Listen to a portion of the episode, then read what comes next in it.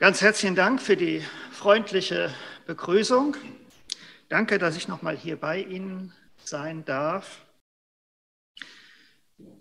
Heute muss man ja sagen, liebe Präsenz- und Zoom-Gemeinde. Also ich grüße auch alle ganz herzlich, die jetzt zu Hause zuschauen. Sie erleben ja zurzeit in den Gottesdiensten eine Predigtreihe zum Thema Gemeindebilder. Und dabei geht es um biblische Leitbilder von Gemeinde. Ich habe mir das mal angeschaut, was Sie da alles für Themen haben. Das ist ja schon spannend, mit wie vielen Bildern man Gemeinde darstellen kann. Heute geht es um Gemeinde, ein Ort der Heilung. Und dazu habe ich passend eine Kurzgeschichte von Axel Kühner gefunden. Vielleicht kennen Sie die sogar. In einem Kindergarten unterhalten sich die Kinder mit dem Erzieher oder der Erzieherin über Gott. Die einen behaupten, Gott wohnt im Himmel. Andere Kinder sagen, wir sehen das anders. Gott wohnt auf der Erde bei den Menschen und begründen das mit der Weihnachtsgeschichte. Gut, die Argumente werden ausgetauscht, aber letztlich kann man sich nicht einigen wie das so manchmal ist im Leben. Schließlich löst ein Arztsohn die schwierige Frage so. Wohnen, sagt er, tut Gott im Himmel, aber seine Praxis hat er in der Kirche. Und dazu habe ich einen ähm, Predigtext rausgefunden und jetzt fände ich es ja so spannend, mal zu hören, worüber ihr euch da unterhalten habt. Ich lese ihn nach der Hoffnung für alle. Eine große Menschenmenge folgte Jesus, als er vom Berg herabstieg. Da kam ein Aussätziger, fiel vor Jesus nieder, Herr, wenn du willst, kannst du mich heilen. Jesus streckte die Hand aus, berührte ihn und sagte, ich will es tun, sei gesund. Im selben Augenblick war der Mann von seiner Krankheit geheilt. Also das war schon sehr beeindruckend am Leben Jesu. Er zog Menschenmengen an, große Menschenmengen. Wir machen in unserer Gemeindearbeit ja manchmal andere Erfahrungen, aber er zog Menschenmengen an. Und deshalb möchte ich zwei Fragen an diesen kurzen Bibeltext stellen. Einmal, was war eigentlich so anziehend an Jesus? Und das andere, also das ist die Theorie. Und dann gucken wir uns die Praxis an. Wie konkretisiert sich dieses Geheimnis eigentlich an der Heilung des Aussätzigen? Also in, in, diesem Bibeltext ist für alle was, für die Theoretiker, die gerne nachdenken und für die Praktiker, die einfach ein praktisches Beispiel brauchen. Was zog Menschen zu Jesus? Das Besondere an Jesus war, er lebte, er redete und handelte in der Vollmacht Gottes. Und die Menschen spürten sein Reden, seine Worte, sein Handeln, die waren so ganz anders als das bei den Rabbis. Und die Menschen spürten, bei ihm finden wir Leben, da ist Leben drin. Und ich möchte heute Morgen von unserem Bibeltext her auf zwei Dinge hinweisen, die Jesu Handeln und Reden ausmachten. Und Ihnen fallen bestimmt noch viel, viel mehr ein, aber wegen der Zeit kann ich nur auf zwei eingehen. In Jesus begegnete den Menschen Gottes Liebe. Und jetzt werden Sie zu Recht sagen, das ist aber nichts Neues. Nee, ist es auch nicht. Ich möchte Sie aber gerne auf drei Merkmale dieser Liebe hinweisen, die mir nochmal neu sehr wichtig geworden sind. Jesus liebte die Menschen und er verbrachte gerne und viel Zeit mit ihnen. Und man könnte sagen, Jesus war lieber mit Menschen zusammen, die Gott suchten, also die noch weit weg waren von Gott, als seine Zeit mit den religiösen Führern zu verbringen. Und in Lukas 7 wird einmal erzählt, dass man Jesus einen Freund der Sünder nannte. Jetzt müssten wir den Theologen unter uns mal fragen, was denn da im Urtext steht. Ich kann es leider nicht, aber übersetzt wird Freund der Sünder. wie viele Menschen, ich werde jetzt mal konkreter, wie viele Menschen in Ihrer Gemeinde oder in Ihrem Umfeld würden Sie so bezeichnen? Das ist ein Freund, eine Freundin der Sünder, ein Freund der Schwachen, ein Freund der am Rand stehenden, nicht Missionar der Sünder, ein Freund der Sünder.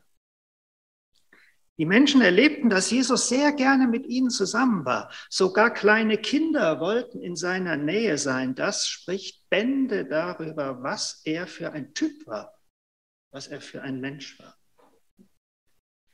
Das Zweite, Jesus war gesandt von Gott. Er hatte einen Auftrag zu erfüllen aber er war getrieben von der Liebe zu den Menschen. Seine ganze Leidenschaft war, Menschen die Menschenfreundlichkeit Gottes nahezubringen.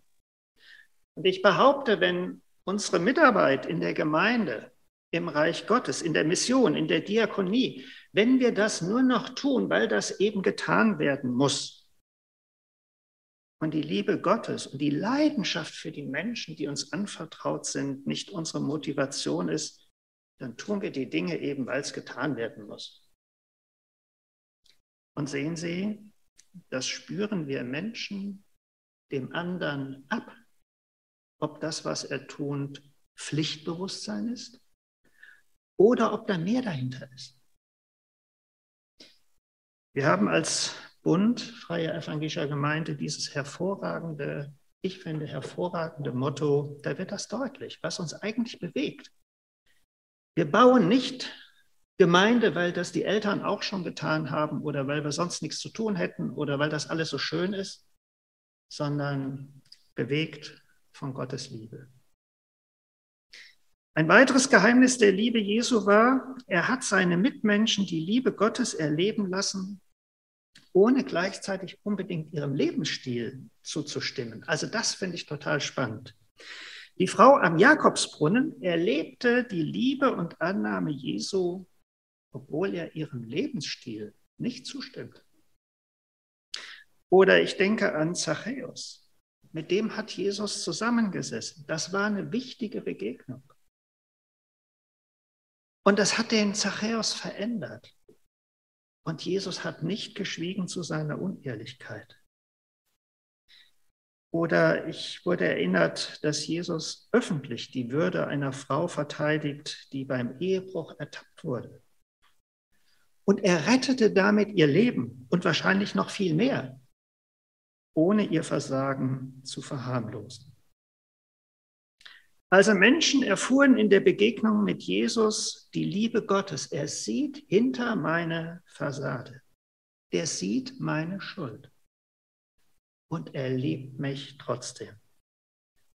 Und ich füge hinzu, er liebt mich mit alles dem.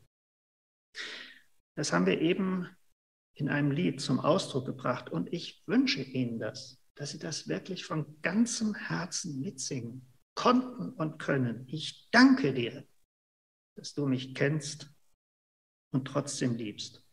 Und dass du mich bei, beim Namen nennst und mir vergibst. Herr, du richtest mich wieder auf und du hebst mich zu dir hinauf. Ja, ich danke dir, dass du mich kennst und trotzdem liebst. Und wir singen da in der Gemeinde was anderes. Wir haben das auch mit Albert Frei besprochen.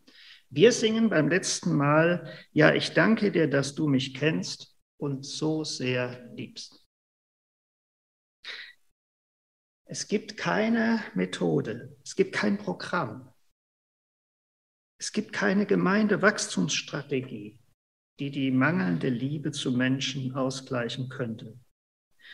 Paulus wusste das, als er in 1. Korinther 13 schreibt, wenn ich in den unterschiedlichsten Sprachen der Welt, ja sogar in der Sprache der Engel reden kann, aber ich habe keine Liebe, so bin ich nur wie ein dröhnender Gong oder ein lärmendes Becken. Furchtbar. Wenn ich in Gottes Auftrag prophetisch reden kann, alle Geheimnisse Gottes weiß, seine Gedanken erkennen kann und einen Glauben habe, der Berge versetzt. Wow, würde ich sagen aber ich habe keine Liebe, so bin ich nichts. Selbst wenn ich all meinen Besitz an die Armen verschenke und für meinen Glauben das Leben opfere, aber ich habe keine Liebe, dann nützt es mir gar nichts. Rick Warren hat in seinem Buch Kirche mit Vision einmal geschrieben, das hat mir sehr geholfen. Immer wenn ich merke, dass mein Herz kalt gegenüber Menschen wird, dann erinnere ich mich an das Kreuz. So liebt Gott die Menschen. Gerade auch die, die weit weg sind von ihm. So liebt Gott mich. Und dann kommt ein ganz starker Satz, den vergisst man so schnell nicht mehr. Jesus wurde durch Liebe und nicht durch Nägel am Kreuz gehalten. Was war so anziehend? Die zweite Antwort lautet, Jesus war für die Menschen so anziehend, weil er ihre Bedürfnisse kannte und ernst nahm. Die Menschen scharten sich um Jesus, weil er sie mit ihren Bedürfnissen angenommen hat. Körperliche, genauso wie emotionale und geistliche Bedürfnisse. Die Menschen spürten, Mensch, bei Jesus, da kann ich mit allem kommen. Ich habe mit allem, was meine Person ausmacht, Platz am Herzen Gottes. Viel später weist Jakobus in einem Brief Christen zurück, die denken, die Antwort auf jede Not sei ein Bibelvers oder eine tolle Predigt. Er schreibt in Kapitel 2, stellt euch vor, in eurer Gemeinde sind einige in Not. Sie haben weder etwas anzuziehen noch genug zu essen. Wenn nun einer von euch zu ihnen sagt, ich wünsche euch alles Gute, hoffentlich bekommt ihr warme Kleider und könnt euch satt essen. Was nützt ihnen das, wenn ihr ihnen nicht gebt, was sie zum Leben brauchen?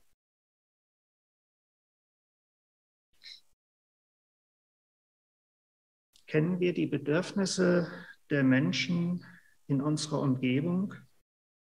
Für uns in der Diakonie Bethanien ist es wichtig, dass wir eine fachlich optimale Pflege erbringen. Die Qualität ist wichtig.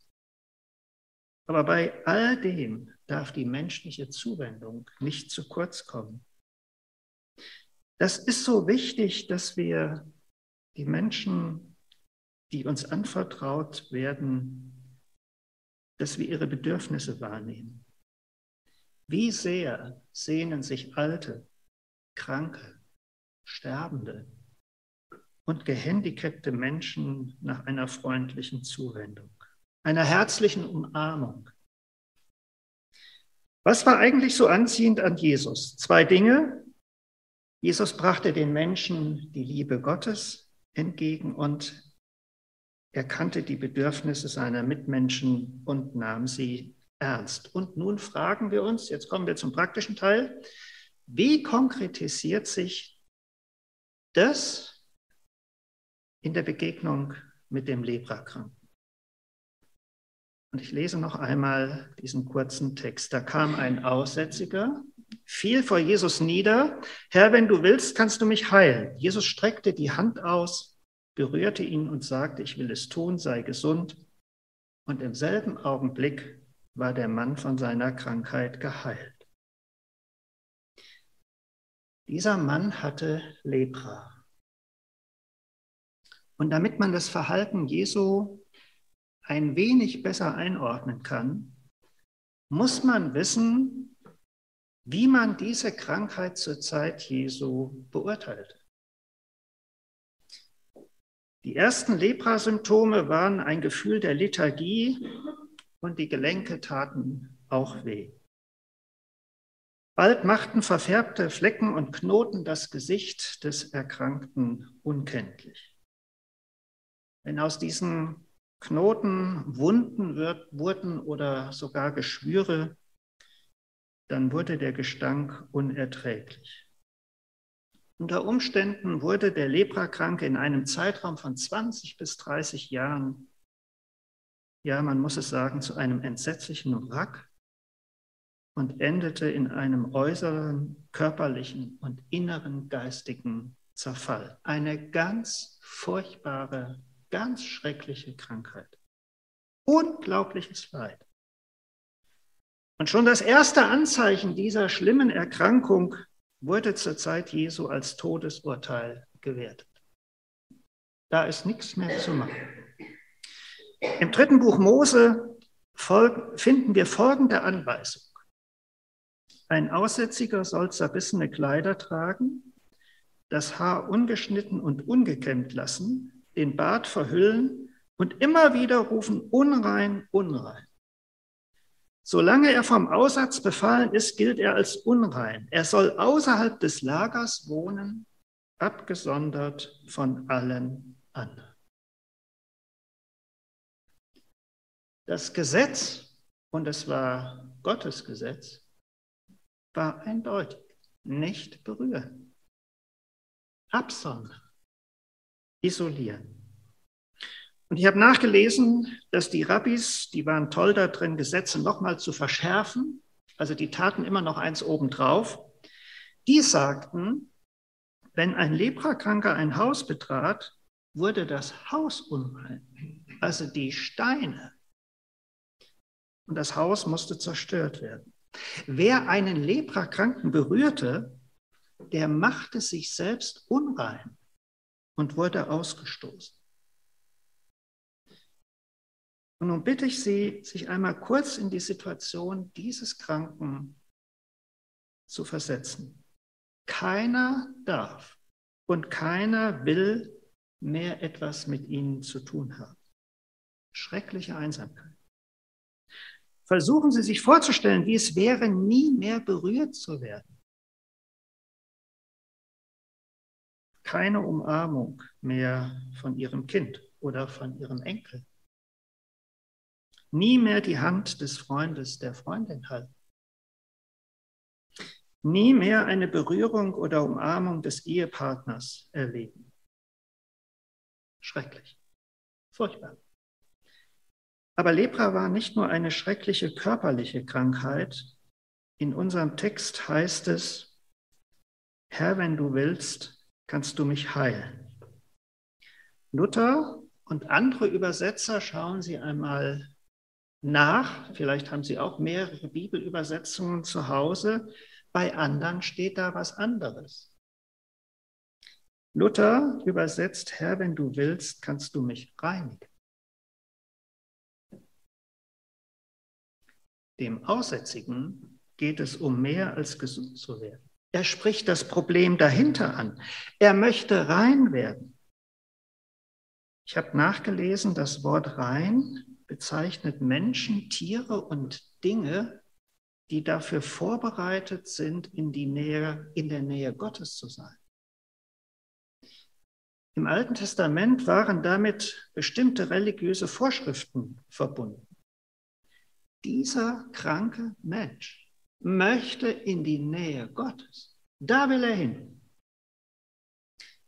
Das Erscheinungsbild der Lepra war so abstoßend entsetzlich, dass man damals darin eine Strafe Gottes sah. Ein solcher Mensch oder seine Eltern musste schwer gesündigt haben. Deshalb durfte er weder Gott noch seinen Menschen zu nahe kommen. Das hebräische Wort für Aussatz drückt aus, dass jemand von Gott geschlagen ist. Wir haben eben in der Lesung die bekannten Verse aus Jesaja 53 gehört. Da ist die Rede von jemand, der von Gott gemartert und geschlagen ist. Im Judentum wird dies zum Beispiel, zum Beispiel als Aussatz gedeutet, von Gott geschlagen. Und von daher erklären sich die scharfen Bestimmungen für Aussätzige Sie sollten nicht nur die Bazillenübertragung verhindern, sie sollten einen von Gott geschlagenen isolieren und die Gemeinde vor ihm schützen. Keiner sollte durch den Umgang mit diesem Menschen mitschuldig werden. Denn bei der kleinsten Berührung hätte sich nämlich die Unreinheit vor Gott sofort übertragen. Dieser Aussätzige erlitt ein dreifaches, furchtbares Schicksal, von Gott bestraft, von der Gemeinde verachtet, ausgesondert, mit dem man nichts zu tun hat. Und ich kann mir vorstellen, vor sich selbst war er ein Ekel unwert. Ich bin nichts mehr wert. Und solch ein Kranker kommt und fällt vor Jesus nieder. Und damit stellt sich für Jesus die Frage, wie begegne ich als Sohn Gottes, der den Menschen die Liebe Gottes nahebringen möchte, wie begegne ich diesem Menschen? Keine leichte Frage. Denn das Gesetz war ja eindeutig. Und die religiösen Leiter lebten nach dem Gesetz. Und sie verfolgten die Strategie der Isolation. Leprakranke, aber auch Zöllner, Heiden, Unbeschnittene, Ehebrecher, all die Sünder, all dieses Gesindel, die sollte man am besten meiden. Man lebte sozusagen in geistlicher Quarantäne. Und wissen Sie, was ich so tragisch finde? Dass sich religiöse Menschen im Laufe der Kirchengeschichte bis zum heutigen Tag immer wieder von dieser Quarantänestrategie angezogen werden. Dieses Denk- und Handlungsmuster, mit denen wollen wir nichts zu tun haben, führt zu lieblosen Herzenshaltung, zu Stolz, zu Exklusivitätsdenken, zur Selbstgerechtigkeit. Und so hat ein Ausleger gesagt, in der Isolation stirbt die Liebe. Und Jesus macht in der Begegnung mit dem Leprakranken deutlich, dass er diese Strategie für immer verwirft. Das Großartige und Staunenswerte an Jesus ist, dass in ihm die Allmacht, die Größe und die Heiligkeit Gottes an die vollkommene Liebe, an die Menschenfreundlichkeit gebunden ist. Der Machthaber der Welt, der Richter der Welt, wir haben es vorhin gehört, ist zugleich der Liebhaber des Menschen. Das ist das Geheimnis Jesu.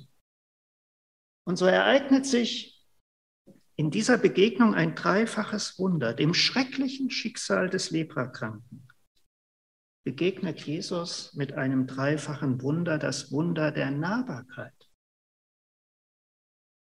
Jesus war Rabbi.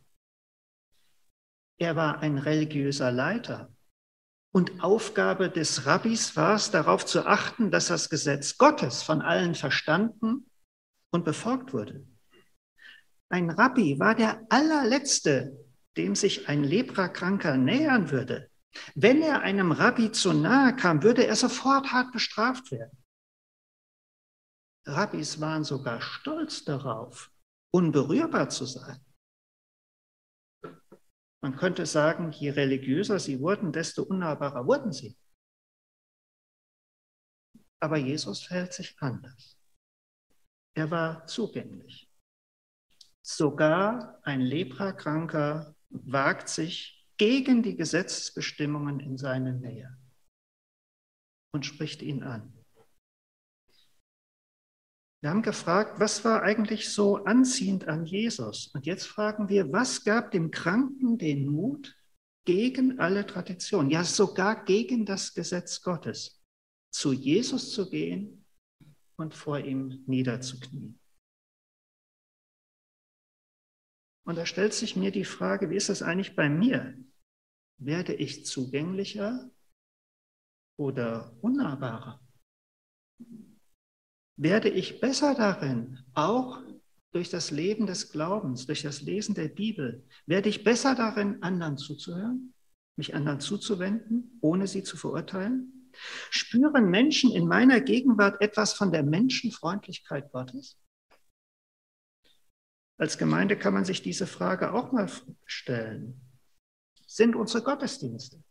Ist das, was wir anbieten, sind wir zugänglich? oder eher unnahbar? Und was müssten wir eigentlich tun, damit wir zugänglicher werden? Oder stehen wir sogar in der Gefahr, uns unbewusst oder vielleicht sogar bewusst abzusondern? Und dabei ist manchmal die Frage wichtig, wie sehen das eigentlich unsere Mitmenschen? Denn eins wissen wir, Selbst- und Fremdwahrnehmungen liegen oft weit auseinander. Und so möchte ich Ihnen heute Morgen zusagen, egal was Sie über sich selbst denken und empfinden, egal was, wie die anderen Sie sehen, ich weiß nicht, was Sie schon alles so erlebt haben, Jesus wendet sich nicht von Ihnen ab wenn sie zu ihm kommen. Ja, er wartet sogar auf sie. Vielleicht haben sie erleben müssen, dass sogar fromme Mitmenschen sich von ihnen abgewandt haben. Gott erwartet sie mit offenen Armen. Das zweite ist das Wunder der Berührung. In den Evangelien lesen wir von Menschen, die versuchten, Jesus zu berühren. Anders der Leprakranke. Achten Sie drauf. Er wagte sich zwar zu Jesus und sprach ihn an, aber berühren? Nein, das konnte und wollte er nicht. Und nun schauen Sie mal, was Jesus tut. Er berührte ihn. Jesus berührt den Leprakranken, bevor er ihn reinigte und heilte. Oh, ich kann mir vorstellen, was der Petrus gedacht hat. Der wird außer sich gewesen sein. Er fasst den Kranken an, als dieser noch unrein war. Ich weiß nicht, ob den Jüngern der Atem stockte oder ob die explodiert sind. Hat er es nicht begriffen, dieser Jesus? Ein Leprakranken zu berühren bedeutet doch, sich schmutzig zu machen. Bedeutete doch, von Gott geschlagen zu sein. Bedeutet doch, von der Gemeinde ausgestoßen zu sein. Jesus, warum machst du das? Eine Frage an den Theologen. Gott, der das Gesetz selbst aufgestellt hat, brach scheinbar dieses Gesetz in Jesus zum Wohle der Menschen. Da muss man mal drüber nachdenken. Denn Jesus hätte den Leprakranken gar nicht berühren müssen, um ihn zu heilen. Der hatte doch ganz andere Wunder gewirkt. Da musste er nur ein Wort sprechen.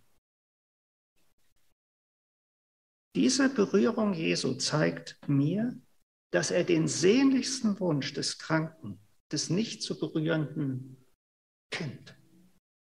Und es zeigt mir, dass Jesus bereit ist, das Leid, die Unreinheit und die Strafe Gottes auf sich zu nehmen.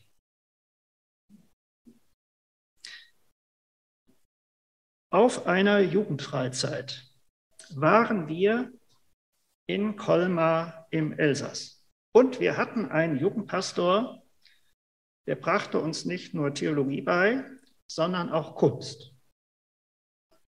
Und deshalb schleifte der uns zum Isenheimer Altar. Und er organisierte damals, dass ein fachkundiger Pastor uns dieses Kunstbild, diese Kunst erklärt. Mir hat dieses Erlebnis zum Verstehen und Glauben dieses Geheimnis geholfen. Sie kennen wahrscheinlich alle dieses Bild. Das ist das Hauptbild. Matthias Grünewald hat dieses fantastische Kunstwerk 1512 bis 1515 erstellt. Das war kurz bevor Martin Luthers Lehre die Reformation auslöste. Da hat Matthias Grünewald versucht, das Evangelium in einem ganz starken Bild zum Ausdruck zu bringen. Sein Wunsch war, in vielen Pestkranken und der armen Bevölkerung das Evangelium nahezubringen. Die katholische Kirche sprach von Strafe. Und die Menschen waren erfüllt von Angst vor diesem strafenden, heiligen und unnahbaren Gott. Gott war unerreichbar weit weg. Und Matthias Grünewald hat jetzt überlegt, wie kann ich den Menschen das Evangelium nahebringen? Und er wagte eine Auslegung von Jesaja 53. Gott hat alles Trennende zwischen Mensch und ihm auf Jesus gelegt. Und Jesus war bereit, das auf sich zu nehmen. Er hat unsere Krankheit, unsere Schmerzen auf sich genommen. Die Strafe liegt auf Jesus, damit wir Frieden haben. Und es war damals so, dass die Kranken zunächst vor den Altar gelegt wurden. Das sollten Sie sich anschauen. Hier sollten Sie sehen, dass Gott eben nicht gegen sie ist, sondern auf ihrer Seite steht. Und danach wurden sie ins Kloster gebracht und wurden dort gepflegt und ihnen wurden Salben aufgetragen. Ein ganz anderer Zugangsweg zu Menschen, als was sie gewohnt waren. Und es gibt sogar Menschen, die meinen, dass man Symptome der Pest an Jesus sehen kann, das kann ich aber nicht beurteilen. Soweit ist Matthias Grünewald gegangen, um deutlich zu machen, er trug deine Krankheit. Und mich hat damals eine Frage nicht mehr losgelassen. Dieser Pfarrer, der uns da rumführte und ähm, dann das Bild mit vielem noch erklärte, der fragte dann, überlegt mal, wie hätte Matthias Grünewald Jesus gemalt, um deutlich zu machen, dass er auch deine Krankheit getragen hat, deine Not auf sich genommen hat. Wie hätte er Jesus gemacht? Dem schrecklichen dreifachen Schicksal des Leprakranken begegnet Jesus mit einem dreifachen Wunder. Das Wunder der Nähe, das Wunder der Berührung und das Wunder der Heilung. Damit komme ich zum Schluss. Niemand berührte einen Leprakranken, weil jeder wusste, was dann passierte. Einen Leprakranken zu berühren bedeutete, mit Lepra angesteckt zu werden, krank und unrein zu sein. So war das schon immer. Da waren sich die Menschen und die Gelehrten einig. Aber in der Begegnung Jesu mit dem Kranken wirkt etwas, was stärker ist als Lepra, was menschenfreundlicher und liebevoller ist als das Gesetz was die Strafe Gottes ungültig macht. Jesus schreibt, dass Jesus den Mann berührte und dieser unmittelbar von seiner Krankheit geheilt wurde. Und da habe ich in einer Auslegung einen Satz gefunden, der ist ein bisschen salopp, aber den kann man sich gut merken. Der Leprakranke steckte nicht Jesus an, Jesus steckte den Leprakranken an. Die Liebe Gottes und die Zuwendung und das Leben Jesu waren so stark, dass sogar die Lepra daneben nicht bestehen konnte. Sowas hatte man bis dato nicht erlebt. Und wenn Sie die Geschichte weiterlesen, dann sehen Sie, der Ex-Lepra-Kranke war nicht nur geheilt, der war nicht nur rein und gesund, der war wieder ansteckend. Er konnte nämlich gar nicht anders, als von diesem dreifachen Wunder der Liebe Gottes zu erzählen. Und so möchte ich Ihnen das mitgeben. Gott wurde in Jesus Mensch. Jesus möchte Sie und mich wieder und wieder mit seiner Liebe anstecken. Wir haben sie nötig. Und so kann das dreifache Wunder auch heute Morgen in Ihrem Leben in der Begegnung mit Jesus Christus geschehen. Das Wunder der Nähe, das Wunder der Berührung und das Wunder der Heilung. Mach Ihnen Mut, wenn Sie möchten, gleich zu einem Menschen Ihres Vertrauens zu gehen. Lassen Sie für sich beten, lassen Sie sich segnen, lassen Sie sich etwas zusagen für den nächsten Schritt, der in Ihrem Leben dran ist. Und nun Erinnere ich Sie nochmal an die Geschichte am Anfang. Was hatte der kleine Junge gesagt? Wohnen tut Gott im Himmel. Aber seine Praxis hat er in der Kirche. Jeder Gottesdienst kann so ein Ort und eine Zeit der Heilung sein. Ich glaube, Gott möchte seine Praxis aber nicht nur in Kirchen und Gemeinden haben, sondern mitten bei den Menschen, in unseren Familien, im Beruf, in unserer Nachbarschaft und in unserer Freizeit. Gott wohnt im Himmel, ja. Aber seine Praxis hat er da, wo Menschen in seinem Namen denken, reden, entscheiden und handeln. Amen.